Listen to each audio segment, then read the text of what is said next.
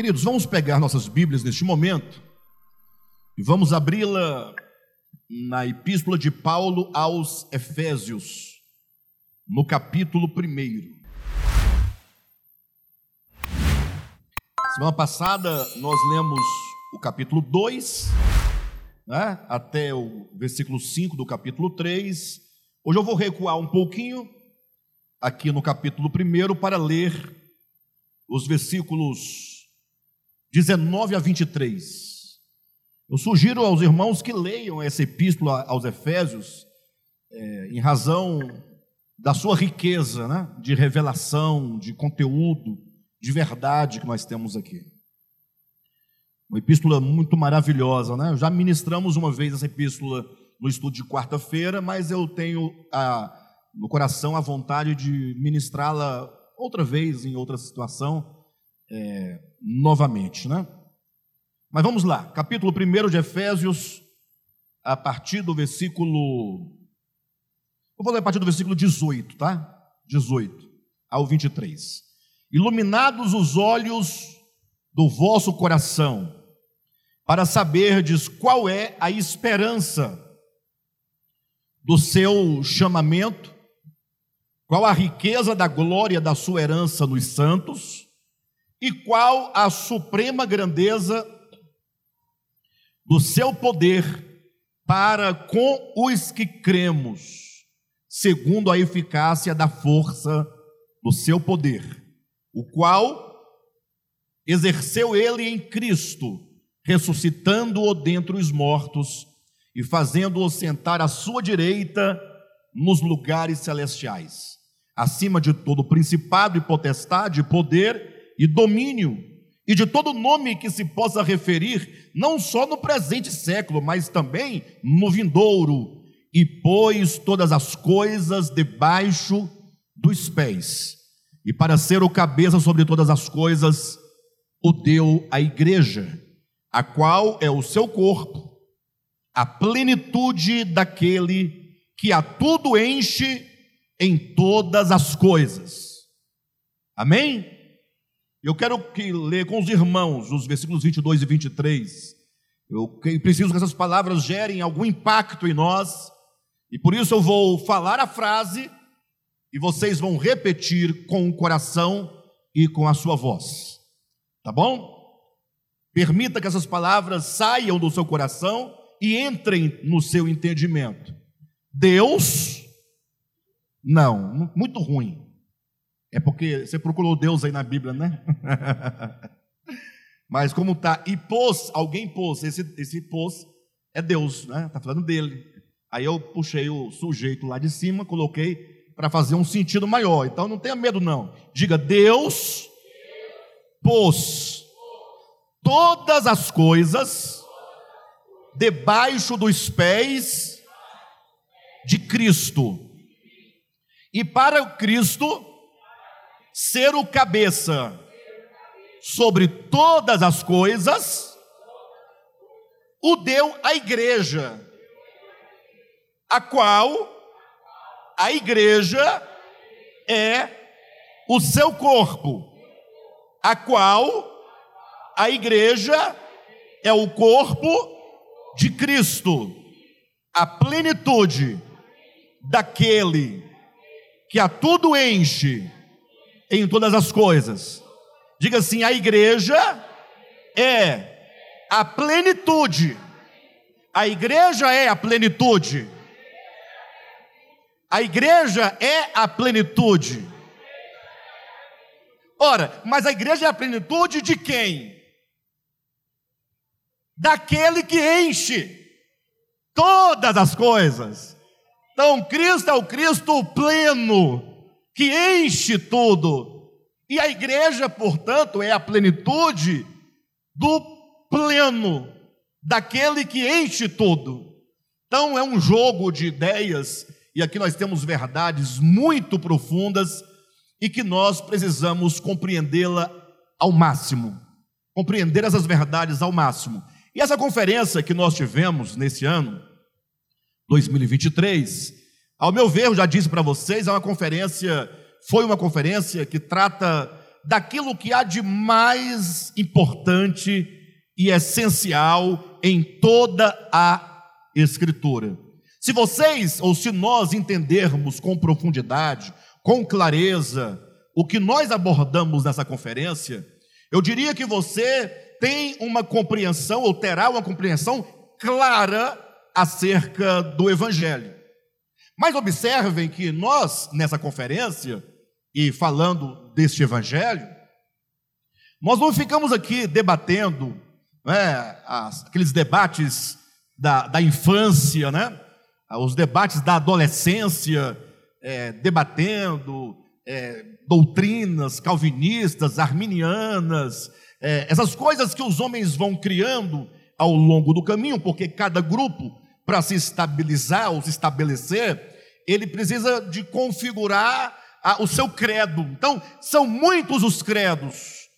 E apesar de, nesses muitos credos, haver alguma coisa de comum entre eles, mas as pessoas e os grupos passam a vida inteira debatendo alguns detalhes que não favorecem a, o nosso crescimento, que não realizam nenhuma mudança verdadeira naqueles que se preocupam com essas coisas ou que vivem a debater essas coisas. Até porque Paulo, vocês devem se lembrar, não uma vez, mas diversas vezes, nas suas muitas cartas, ele nos adverte a tomarmos cuidado com os debates infrutíferos, com as vãs discussões que só causam divisão e que não produzem efetivamente né, a, o ministério de Deus que só acontece na fé, por meio da fé e na fé. Então, o que, que nós estamos apontando aqui como sendo essencial? E que deve ter uma compreensão de, do todo, né? uma vez que ah, são, é um tema só, dividido em várias partes, mas ah, é um tema que abrange toda a história, de Gênesis ao Apocalipse, ou seja, abrange tudo. E para isso nós trouxemos aqui algumas palavras que eu pedi que vocês decorassem. Lembram? Semana passada? Que são palavras-chave que vão definir esse caminho do entendimento. Todas as palavras começando com a letra P de pato, tá? Ou P de princípio, P de problema, P de protótipo, P de primícias e P de parousia e P de plenitude. Então vamos lá? Uh, vamos ficar só com as primeiras palavras, tá? o que o Rogério colocou para frente é foi o que nós fomos desenvolvendo. Então, só as primeiras palavras assim, ó. Vamos lá, todo mundo? Princípio, problema, protótipo, primícias, parousia e plenitude. Cada uma dessas palavras tem a sua devida importância e não se pode entender o sentido de uma dessas palavras sem a anterior. Ou seja, ah, o sentido do problema, do protótipo, das primícias, da parousia da plenitude, depende da compreensão do que, que nós estamos chamando de princípio. Se você não entender o que é o princípio, tudo o mais não fará sentido.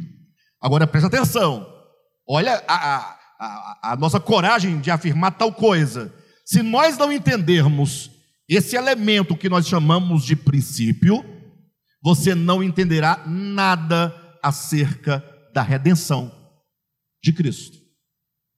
E olha que a redenção é um tema central. Mas não tem como você entender redenção sem entender o princípio. Se você não entender o princípio, você nada saberá sobre parousia. Querem ver uma coisa? Quando se fala de parousia, né, estamos falando aqui da segunda vinda de Cristo. Isso aí você tem diante de você esse desafio. Converse com quem você quiser, pergunte para quem você quiser, e eu tenho plena convicção de que de cada dez pessoas com quem você falar ou perguntar, onze vão falar a mesma coisa sobre a vinda de Cristo, sobre a parousia. Vão dizer o quê? Não, a vinda de Cristo será o, a, a intervenção de Cristo que virá para julgar a humanidade. É? Até aí está tudo certo. Mas vão dizer o que mais? Nesse julgamento, é, ele vai salvar alguns para levá-los para o céu, e os outros lançará no lago de fogo, e aí uns ficarão a eternidade na glória e outros a eternidade no fogo. Essa é a ideia geral. Não falarão nada mais além disso. E se falarem alguma coisa além disso, serão as discussões periféricas, né? O anticristo aparece antes do arrebatamento, como é que a igreja é arrebatada antes do anticristo aparecer, depois que o anticristo apareceu, a igreja passa pela tribulação, não passa pela tribulação, essas conversas desse tipo. Jesus vai descer em Jerusalém ou é na América? É? Onde é que ele vai pisar os pés? É no Monte das Oliveiras ou é no Monte Moriá? É? Jesus vai vir, ah, ah, ele vai julgar os gentios separados do povo de Israel, ou separado das nações, como é que é essas coisas? São todas discussões que mal resolvem os problemas das nossas curiosidades. É de uma bobagem, desculpe eu falar assim, mas eu sei que tem a sua importância no nosso momento, tem alguma importância teológica, é, não discordo disso. Mas a igreja precisa se firmar naquilo que é essencial. Porque se Jesus vier antes da grande tribulação, ou se ele vier no meio da grande tribulação, ou se ele vier depois da grande tribulação, eu pergunto: e daí? O que que muda? Nada, absolutamente. Não é? Nada, absolutamente. O fato é que ele virá, ponto. Então nós temos que nos firmar naquilo que é essencial. E essas palavras, portanto, traduzem o que há de essencial. Já falamos sobre o princípio, já falamos sobre o problema e já falamos sobre o protótipo e paramos nas primícias. Sim ou não? O princípio. Princípio não é exatamente o começo da contagem do tempo, ainda que eventualmente possamos entender princípio como um começo. Mas o fato é que a palavra princípio significa exatamente o elemento de vida ou a própria vida que a todas as coisas traz a existência. Cristo é o princípio, Cristo é a própria vida, Cristo é o ambiente no qual tudo o que existe, existe nele, depende dele. Ou seja, Cristo é um princípio de vida, Cristo é um princípio de subsistência para a criação, ele é um princípio de sustentação de todas as coisas. E Cristo, sobretudo, e aqui é que nós precisamos atentar, ele é o princípio de unidade. Ou seja, todas as coisas pertencem a um todo, não é? Ou seja, todas as coisas, ou as coisas, embora muitas, estão todas relacionadas, todas conectadas, estão todas vinculadas pelo princípio da unidade, que é o próprio Deus. Então, por onde é que você vive? Você, do Devap, você vive em Cristo, sim ou não? Tá, e os nossos irmãos católicos, vivem onde? Em Cristo. Ah, e os nossos irmãos ateus, vivem em Cristo. E os nossos irmãos espíritas, vivem em Cristo. Eu sei que para o crente declarar isso, ele tem dificuldade. Ah, por que ele tem dificuldade?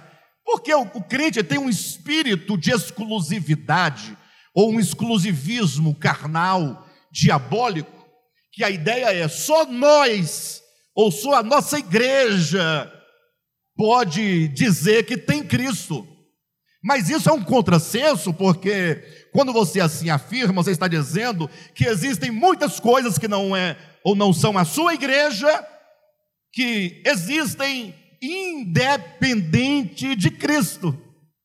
E aí você vai dizer que Cristo é tudo, mas ele não pode ser, porque você próprio está negando. O fato é que todas as coisas, nos céus, na terra e debaixo da terra, as visíveis, as invisíveis, sejam tronos, sejam poderes, sejam potestades, sejam dominadores, todas as coisas foram criadas por Cristo.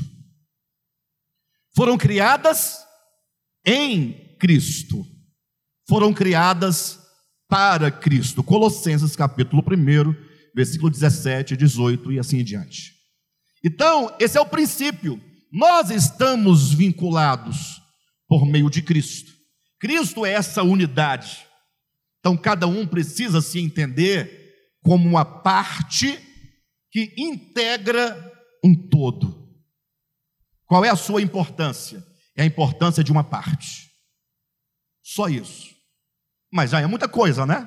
Já é muita coisa. Mas o problema é que o homem, a semelhança de Narciso, um dia ele se olha no espelho d'água e ele se admira da sua beleza.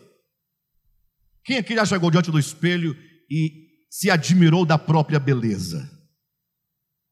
Não, tudo bem. Eu estou perguntando quem aqui já fez isso. Já olhou e falou, rapaz, que coisa. Já, já, já fez isso já? Você? Fala a verdade, Pedro. Qual a bobagem? Hã? Você era muito feio?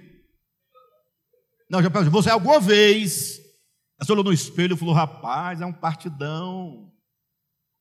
Eu acho que você fala direto isso, porque você é muito exigente. exigente que é a beleza, o Pedrão. Eu falei para o Pedro, Pedro, você vai morrer só. Não, não é praga, não. É, é a, o grau de exigência é alto. Se quebranta, baixa a bola e seja feliz.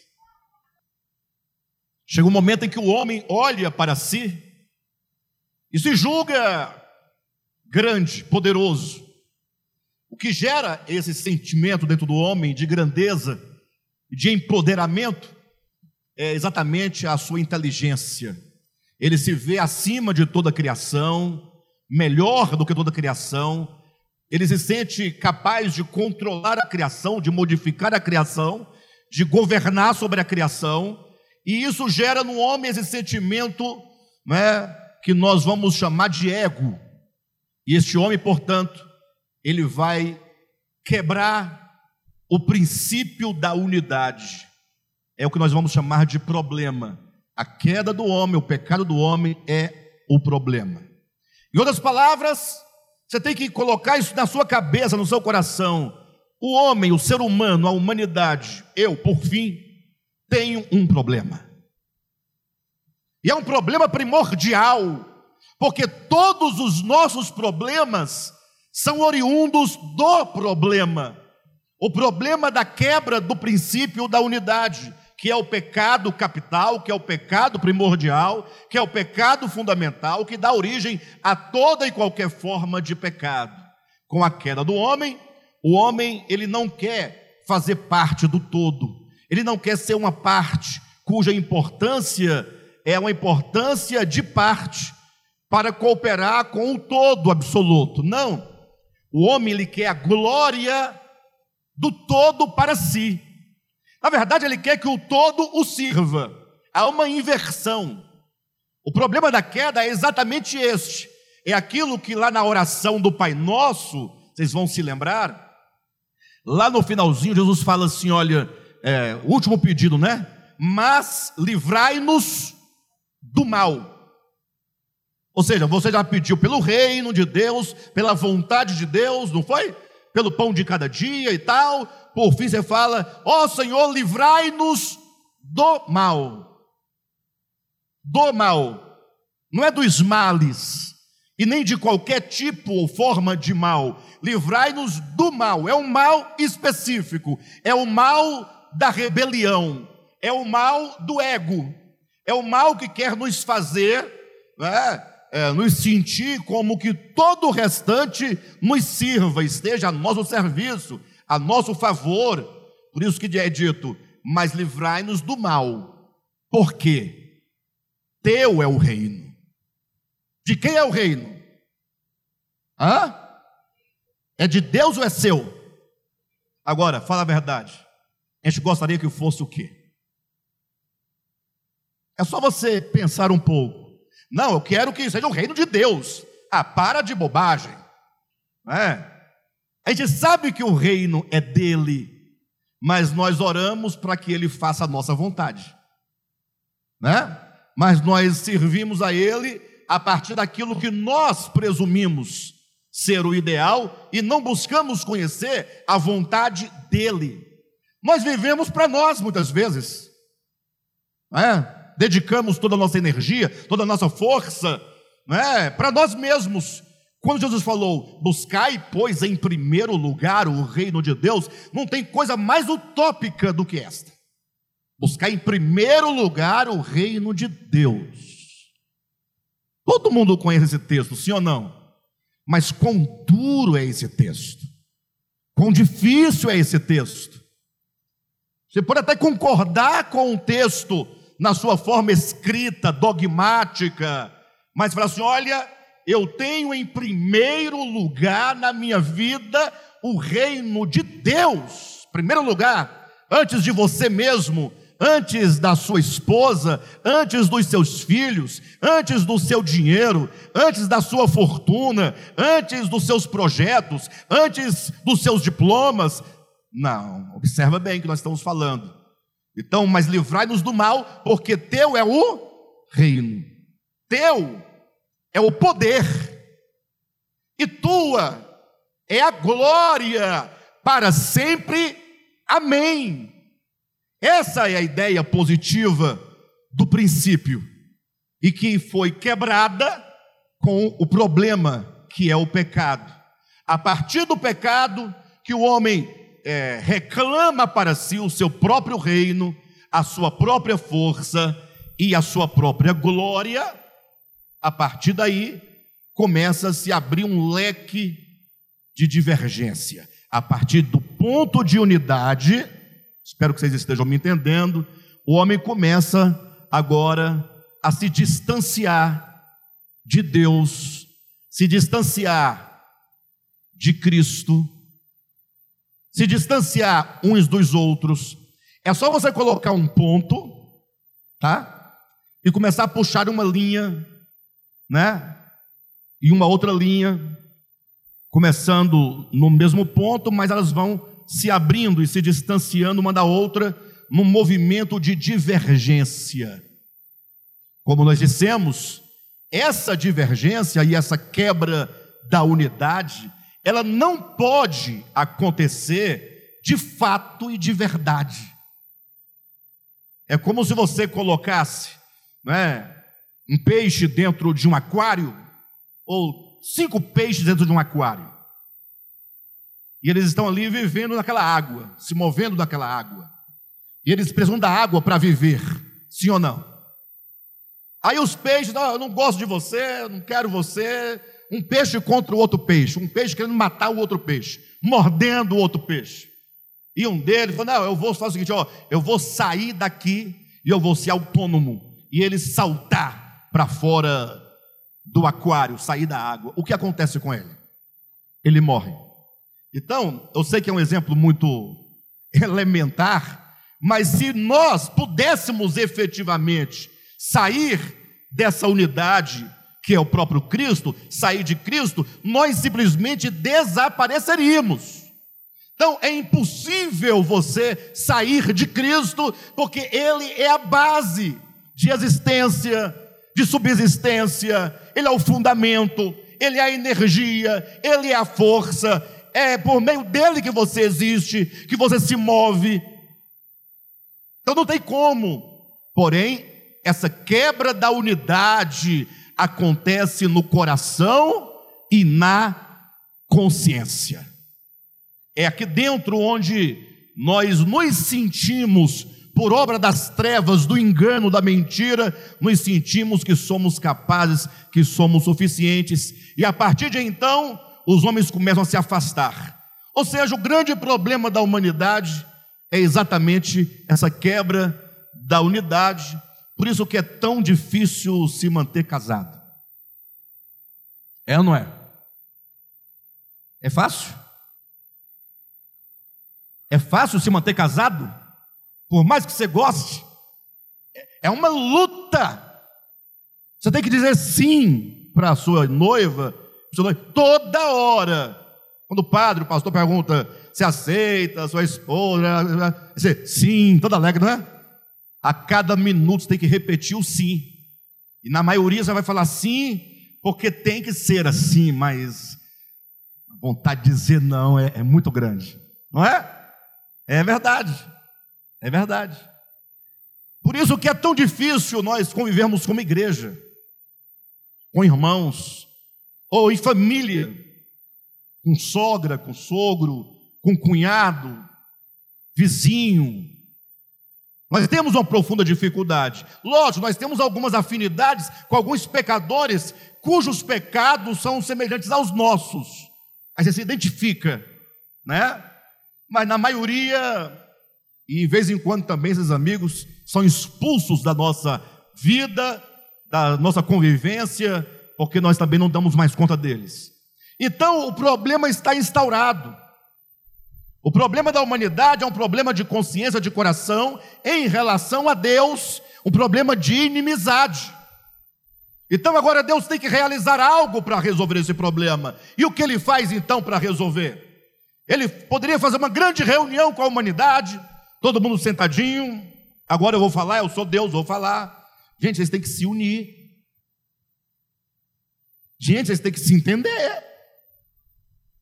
Olha a situação de vocês, complicada. Vocês estão se mordendo uns aos outros, se matando uns aos outros. É nação contra nação. É reino contra reino. Isso é nessa dimensão mundial.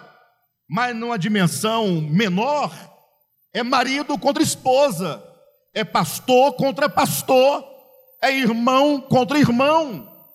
Sim ou não, pessoal? A Jesus falou isso, então? Vocês têm que se entender, vocês têm que melhorar, vocês têm que se ajudar. Me ajuda a salvar vocês. Foi assim que ele fez? Resolve. Pregação resolve. Pregação resolve. Irmãos, aquela conversa fiada, acaba nunca. Deus fala assim: Eu tenho uma solução. Ou seja, a pregação serve para instruir. Agora, o que você fará da instrução é outra coisa. Agora, pregação, enquanto ficar apelando, fazendo apelo, chamando, convencendo, não serve para nada. Isso é uma bobagem. Sobretudo para aqueles que entenderam né, a sua liberdade em Cristo, que não é dominado nem controlado por ninguém. Deus falou: não, eu vou resolver o problema de uma maneira orgânica. O que, que ele faz? Eu, o Cristo de Deus, a própria vida, eu vou entrar na história humana. Eu me farei homem. Surge aí o protótipo. O homem de Nazaré, Jesus de Nazaré, homem, 100% homem, recebe 100% Cristo o Cristo de Deus encontra naquela criança, pelos desígnios do Pai, um poro de abertura na consciência, no coração, onde ele entra e fala: agora eu vou tomar esse homem e vou conduzi-lo de volta à unidade.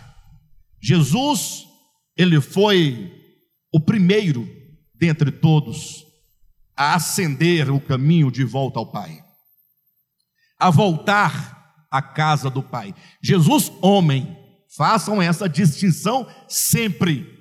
O Cristo de Deus é eterno, ele se faz carne no tempo, no espaço, com genealogia, participante de carne e sangue, e é essa humanidade que o Cristo de Deus diz: eu vou levá-lo em obediência, em amor, em fidelidade, por meio dos sofrimentos, aperfeiçoando esta humanidade até a cruz, quando então Jesus disse: Pai, está tudo consumado.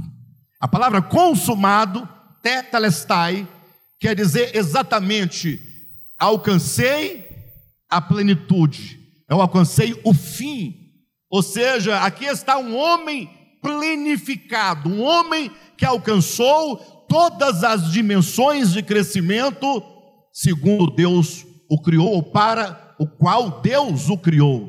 Jesus de Nazaré, portanto, não está consumado, ele se torna o protótipo. Em outras palavras, protótipo não somente porque é o primeiro, ele se torna um protótipo porque ele agora é a medida na qual todos nós precisamos nos ajustar. Quem está entendendo? Ele se torna a matriz na qual todos nós precisamos ser moldados. Então, ele é o primeiro, ele é o protótipo, ele é essa matriz, ele é o modelo, ele é o caminho. E agora nós temos, portanto, como o escritor aos Hebreus vai dizer no capítulo 5, ou também no capítulo 2, ele vai dizer que Cristo, portanto, esse homem Jesus, melhor dizendo, ele se torna o líder daqueles que hão de herdar a salvação. Ele é aquele que vai na frente. Amém, queridos? Só que agora nós entramos num ponto fundamental, que é onde nós precisamos de resgatar. Porque a partir desse Cristo, da sua morte e da sua ressurreição, quando, olhe para mim, ele desce, vamos voltar um pouquinho no tempo, ele se faz homem, ele vem em humilhação, em esvaziamento, sim ou não? Em sofrimento. Agora, com qual finalidade ele desceu? É a grande pergunta. Com qual finalidade? Olhem para mim. O Verbo se faz homem, se faz carne, morre na cruz e desce até o abismo, desce até os infernos. Nós sabemos disso, sim ou não? Jesus, o Cristo se fez homem, ele desceu, se humilhou, como o homem morreu na cruz, e morto ele desceu ao inferno, conforme Atos capítulo 2, é, é, 1 Pedro capítulo 3. Né? Agora eu pergunto: com qual objetivo ele desceu tão profundo? abrir um novo caminho, está certo, não está errado não. Mas tem uma pergunta, uma resposta maior, mais fantástica. Efésios capítulo 4. Vai orando aí, queridos, porque este é o momento em que o Senhor quer nos trazer para mais próximo da verdade. E, portanto, é um momento de muita luta espiritual. Capítulo 4 vai nos responder com qual propósito Deus, o Cristo de Deus, se fez homem, carne. Vai nos responder com qual propósito ele morreu na cruz, visando o que que ele desceu tão baixo, visando o que que fez com que ele descesse até o abismo, até o inferno, até as regiões mais baixas da terra. Existe um propósito divino que tem sido negado e negligenciado, não raras vezes desconhecido. Está todo mundo com medo agora, nesse momento que estamos vivendo. quando a, a Rússia entrou em guerra com a, com a Ucrânia, todo mundo ficou assim meio tal, meio preocupado, o que, que vai acontecer. Mas quando veio a guerra de Israel, aí os cristãos estão igual formiga agora. Porque tem muito texto na Bíblia falando da guerra de Israel. Então está todo mundo com medo de um mundo acabar. Ah, o mundo vai acabar. Não vai ficar nem raiz, nem ramo. Aonde é que tu vais morar? Quem lembra? Vocês não é crente, não? Só crente conhece. Não vai ficar nem raiz, nem ramo. Aonde é que tu vais morar? Eu vou, eu vou, eu vou com Jesus morar. É? Então, o mundo vai acabar. Queridos, Deus não criou o mundo para destruí-lo. Coloca isso na sua cabeça. Ah, pastor, você deve estar totalmente enganado, porque eu, das minhas leituras, tenho lido e tenho encontrado, e posso dar o endereço para você, de que os poderes do céu serão abalados, de que essas coisas abaladas vão passar, e que o Senhor vai destruir a terra e os alimentos com fogo, porque essa terra que agora está em algemas, está em algemas para o dia da destruição, lá em Pedro fala isso, né? Algemada para o fogo, e está todo mundo esperando. Lembre-se, a Bíblia usa de linguagem simbólica. O fogo na Escritura é o fogo da purificação. Não, tem, não existe fogo no universo, nem o divino, que, e se for fogo, fogo de fato, resolva o problema do seu coração. Agora, o fogo de Deus, do Espírito Santo, é capaz de queimar sim o seu coração, de purificar sim o seu coração, mas é um fogo da purificação que vai destruir o mal dentro de nós. É, não, não basta tocar fogo na terra e o problema está resolvido. Não está mesmo. Olha só o que diz a Escritura em Efésios capítulo 4, a partir do versículo 7, respondendo qual é o propósito da encarnação, viver humano, morte de Cristo e o seu descer até o inferno. Diz assim: E a graça foi concedida a cada um de nós, segundo a proporção do dom de Cristo. Versículo 8: Por isso diz. E o que que diz? Quando ele subiu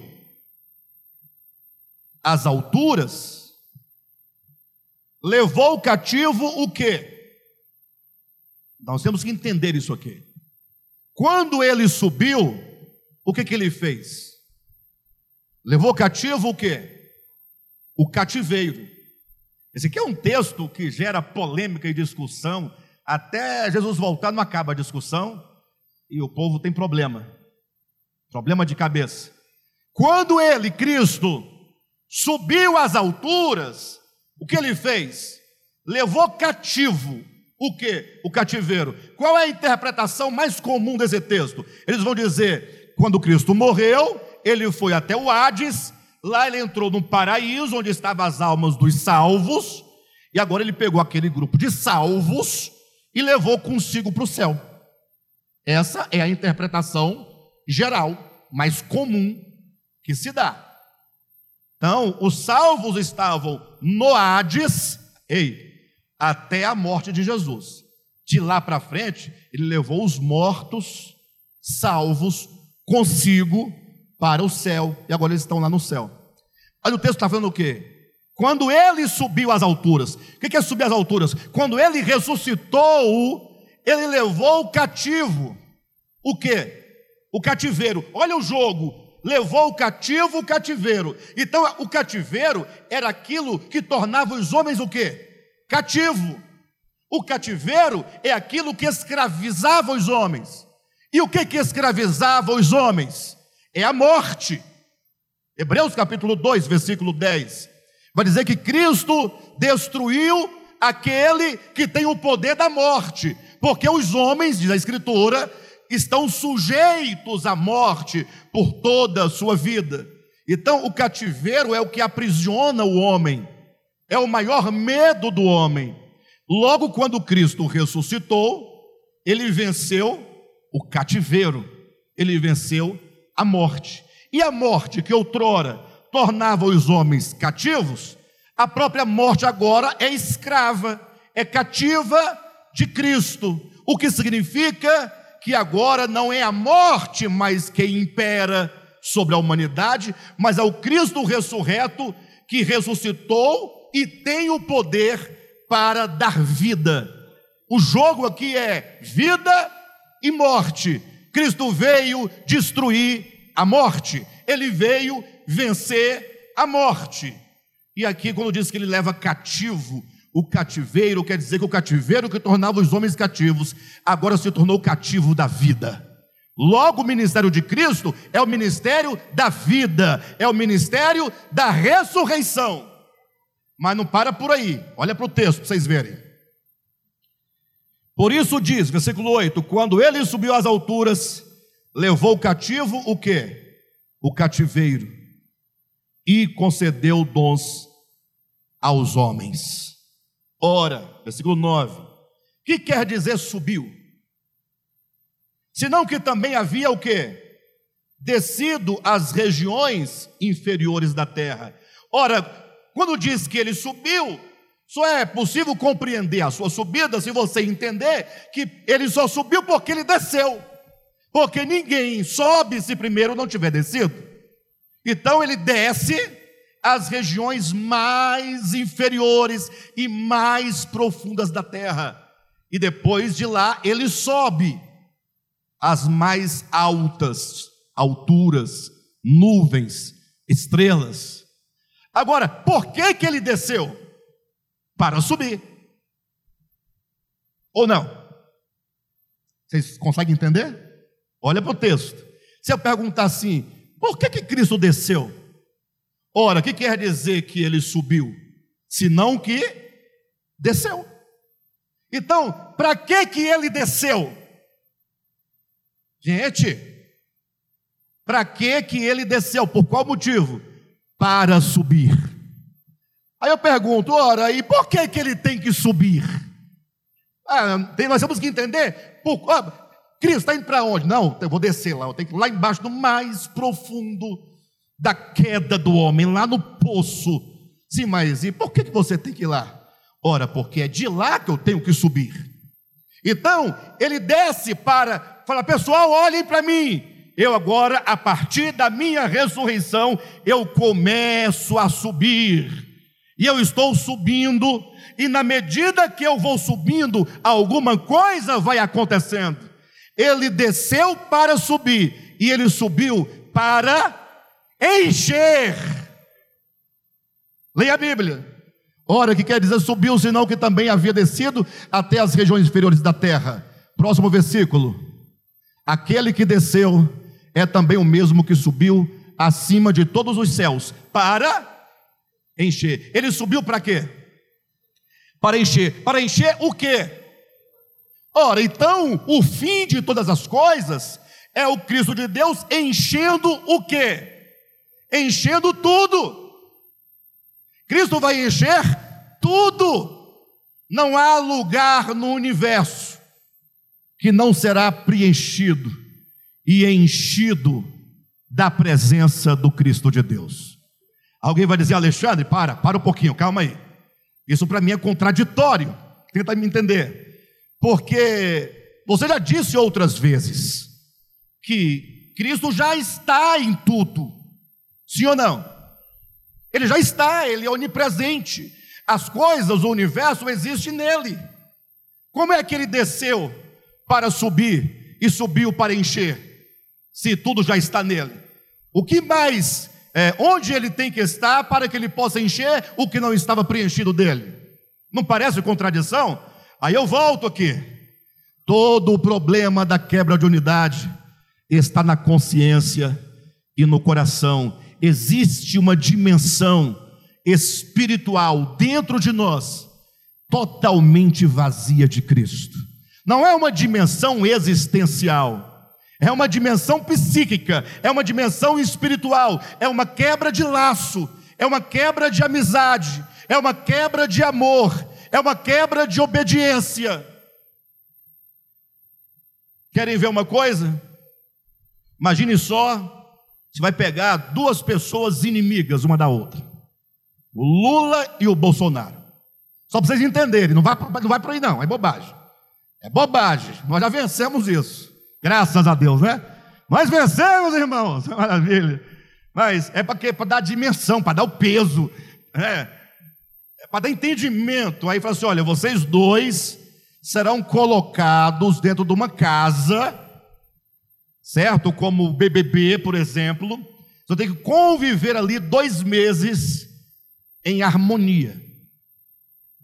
Quem mantiver a harmonia por mais tempo, vence a casa e ganha um prêmio de um milhão de reais. É como cada um dos dois querem, cada um quer um milhão de reais, logo eles vão fazer um esforço descomunal, sim ou não?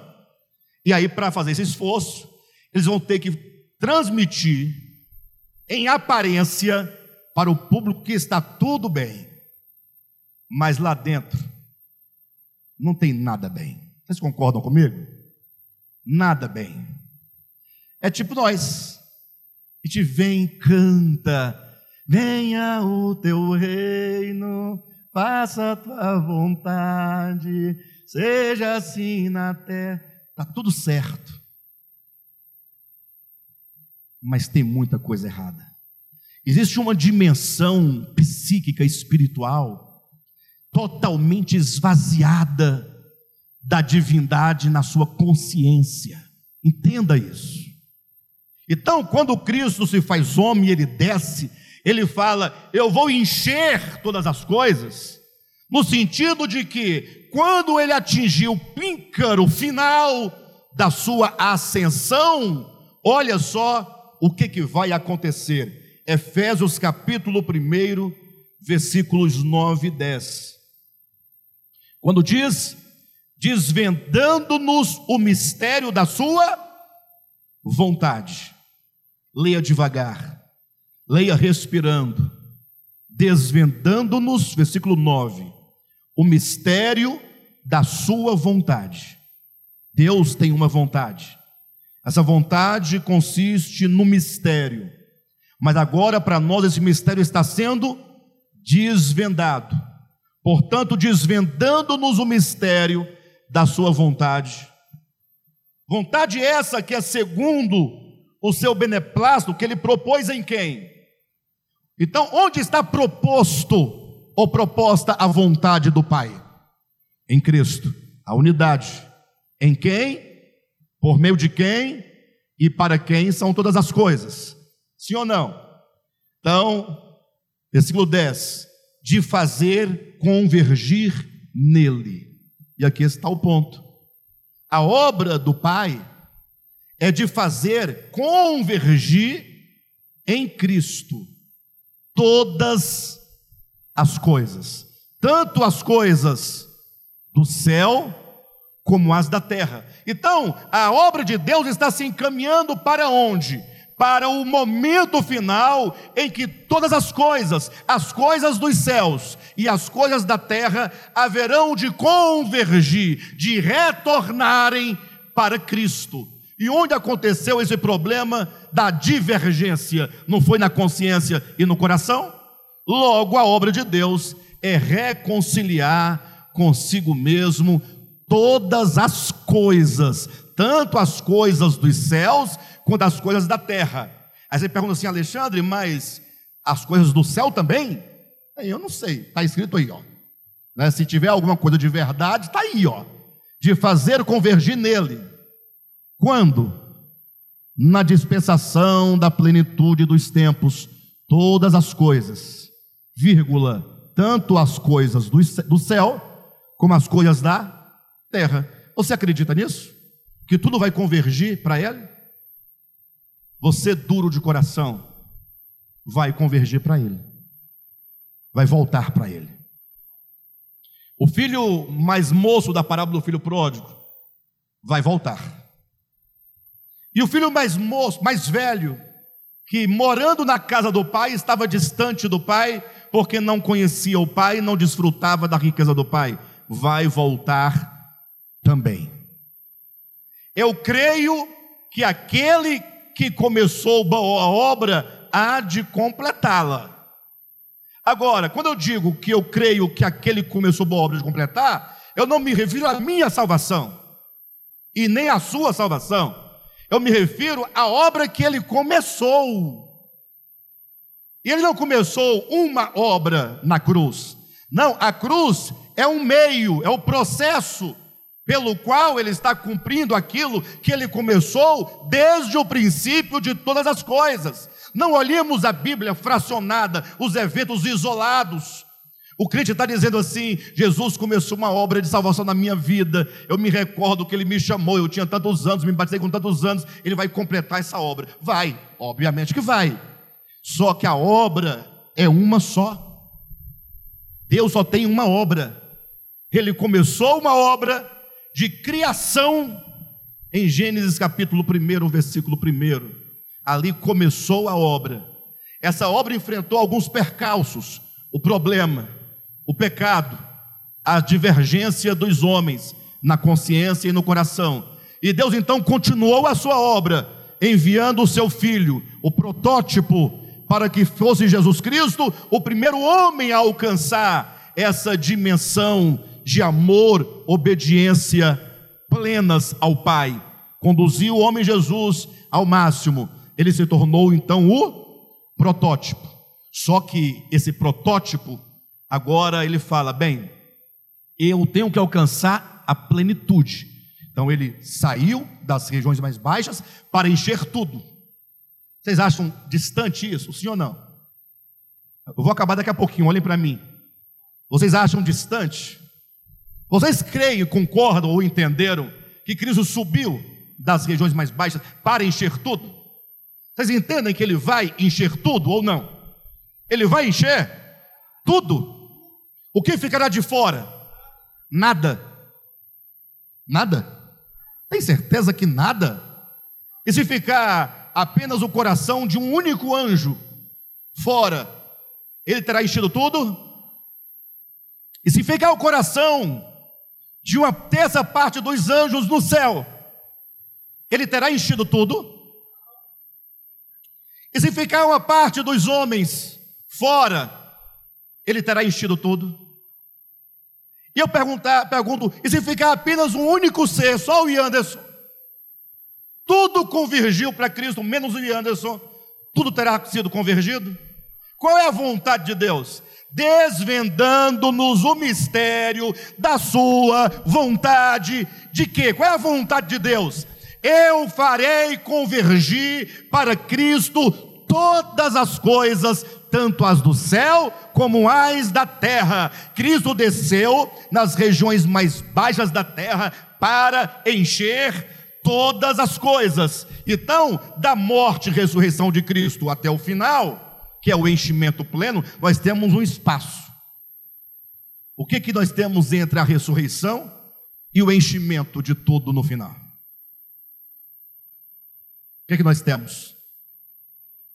Vocês sabem, pessoal, é só responder. Morte e ressurreição de Cristo, não tem aqui?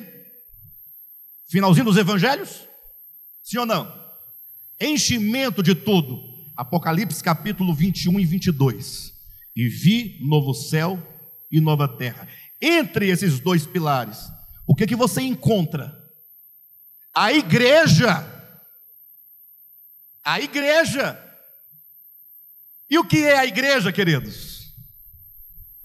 A igreja, como nós já falamos aqui, são as primícias.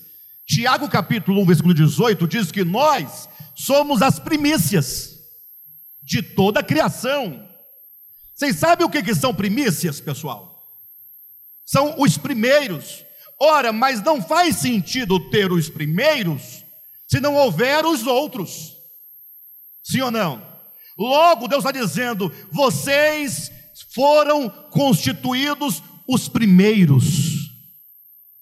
Assim como Cristo foi o primeiro, o primogênito, entre muitos irmãos, agora esses muitos irmãos são feitos uma igreja de primogênitos. Hebreus capítulo 13, versículo alguma coisa.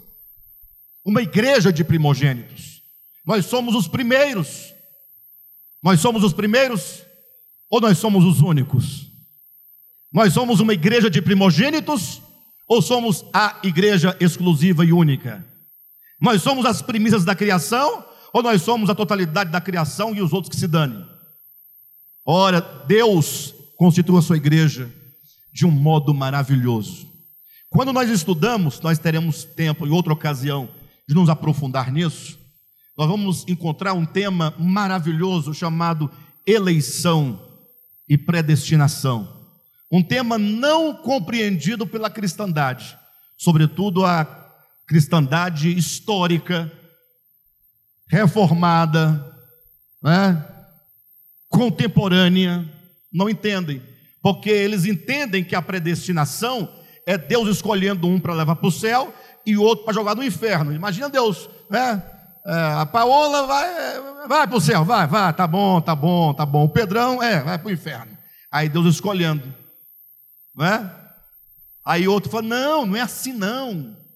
Deus é, elegeu todo mundo em Cristo. Agora cabe ao homem saber se ele vai querer é, ser é, convergido a Cristo ou não. Cabe ao homem decidir se ele vai ser preenchido por Cristo ou não. Então a vontade não é mais de Deus, é dos homens. Quem está entendendo? Mas nada disso é verdadeiro. O fato é que Deus maravilhosamente falou assim: Eu preciso encher todas as coisas. E para tanto, eu preciso de uma auxiliadora que me seja idônea. E aí começamos um grande problema. Por quê? Porque quando você lê Gênesis capítulo 2, a partir do 18 em diante, quando Deus diz: Não é bom que o homem fique só, far-lhe uma auxiliadora, que ele seja idônea, aquele texto de Gênesis capítulo 2 é um texto espiritual, metafórico. A verdade de Gênesis 2, não é bom que o homem esteja só, far-lhe uma auxiliadora que lhe seja idônea, encontra o seu, a sua verdade, a sua essência em Efésios capítulo 5, quando diz Paulo: Porque está escrito: Deixará o homem a seu pai e sua mãe, fazendo referência a Gênesis 2, e se unirá à sua mulher, e os dois se tornarão uma só carne. Mas eu me refiro é a Cristo e à igreja. Então, quando Jesus, agora o homem, o primeiro, o protótipo, ele fala: Puxa, eu tenho uma obra grande a realizar. A obra é grande, ele vai encher todas as coisas, ele vai atrair para si todas as coisas, ele vai preencher todas as coisas, tudo vai convergir para ele. Só que ele diz: Eu preciso de uma auxiliadora que me seja idônea. E agora, portanto, na escolha de uma noiva ou de uma esposa que lhe ajude nessa tarefa, ele amou eletivamente a alguns. Questão de noiva, de esposa, de casamento. Deus nos amou não somente no sentido Deus amou o mundo de tal maneira. Deus nos amou com um amor vinculativo que nos torna uma só carne com ele, um só corpo com ele, com qual finalidade? Nos fazer o seu corpo, nos fazer a sua noiva. E para que ser noiva de Cristo? Para ficarmos cantando, incendeia, Senhor, a tua igreja, noiva. É? Incendeia, Senhor, a tua igreja. É para isso? E não acaba nunca de cantar? Bobagem. Bobagem, pode cantar um milhão de vezes. Ele nos fez noiva ou esposa para que nós pudéssemos ser a sua auxiliadora. O Senhor quer uma igreja que compreenda o propósito de Deus, que compreenda a vontade de Deus. E ao compreender a igreja em um só espírito, com um só coração, retornada à unidade, sendo nós os primeiros a serem tratados, os primeiros a serem convergidos, os primeiros a serem salvos, os primeiros a serem ganhos.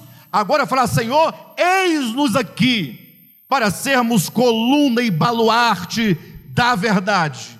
Igreja enquanto testemunha da verdade, não que somente proclama, mas que seja luz e sal na terra.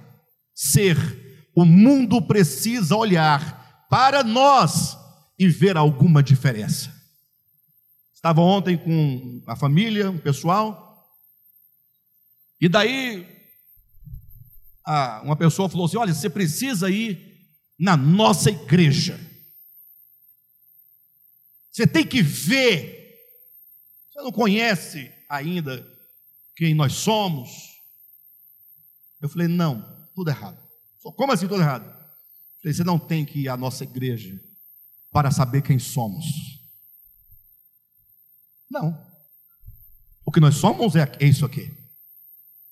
Igreja é ser igreja, todo momento e em todo lugar. E nós nos reunimos então para quê? Para adorarmos o Senhor, para ministrarmos bênçãos de Deus uns sobre os outros, para sermos apoio uns pelos outros, para sermos consolados, para sermos confortados, para sermos orientados na palavra, para recebermos tudo o que é necessário para nos constituir, para sermos efetivamente na nossa casa, no nosso trabalho, onde quer que estejamos, sendo luz e sendo sal. É um evangelho do cotidiano, do dia a dia, que se materializa nos relacionamentos, que se realiza e acontece no casamento, nos tratamentos que damos uns aos outros, por meio da moral, da ética, da justiça, da prática das boas obras, do acolhimento, da misericórdia, do perdão. E aí o mundo precisa ver. E Jesus orou dizendo: Pai, eu oro para que eles sejam um. A igreja. E quando eles forem um, é dito: para que o mundo creia que tu me enviaste. Já parou para pensar que nós precisamos ser um para que o mundo creia que o filho foi enviado pelo pai? Quem aqui quer que o mundo creia em Jesus? Deixa eu ver. Ah, quer mesmo? Ah, bobagem. Fala a verdade. Você quer que o mundo creia? Então pare de panfletar. No semáforo, folhetim, Jesus te ama. Né? Bobagem. Pode parar. Pare de orar. Senhor, salva o mundo. Ai, Senhor, o mundo está perecendo. Para de bobagem. Você fez a vida inteira e nem a tua própria vida melhorou, que dirá o mundo. Não, é só pensar um pouquinho, poxa. Porque Jesus não falou para você ficar gemendo pelo mundo, nem panfletando. Não. Ele disse: Pai, quando os meus primogênitos forem um, um, quando acabarem entre eles a divisão, a discórdia, a facção, o egoísmo, a maldade, quando eles se entenderem como corpo de Cristo, quando eles entenderem que em Cristo toda inimizade acaba, quando eles entenderem que a cruz é o elemento divino de destruir o ego, para que tornem um só, o mundo crerá que tu me enviaste. Então nós estamos querendo que o mundo creia, mas nada estamos fazendo para que isso aconteça. Queremos panfletar. Pastor, essa igreja não evangeliza, não? Sim, marcar um horário para ir na tua casa te evangelizar. Marcar, viu, Jane? Cadê a Jane? Pegar a agenda aí, quem quiser saber se a igreja evangeliza, eu vou na sua casa te evangelizar, está precisando. Jesus quer que você seja luz do mundo iluminar. Aí você vai iluminando e o povo assim, rapaz, que coisa diferente, rapaz. Coisa esquisita esse povo. Compra e paga. Não explora ninguém. Perdoa. Socorre. É de coisas diferentes. Luz do mundo. Não se pode esconder uma cidade sobre um monte. Não se pode esconder uma lâmpada, uma luz, debaixo de uma mesa. A luz é para estar no alqueire, lá em cima, para que todos vejam. É a igreja do Senhor.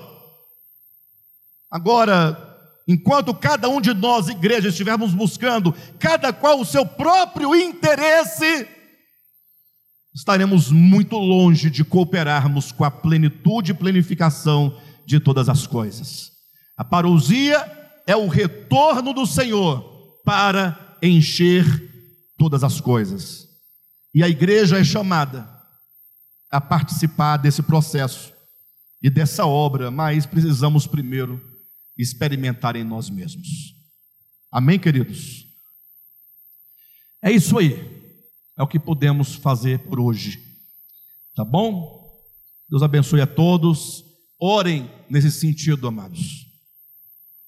Orem nesse sentido. Ouça essa palavra de novo, ouve a anterior, ouça a outra. E comece a orar ao Senhor. Peça graça, misericórdia, entendimento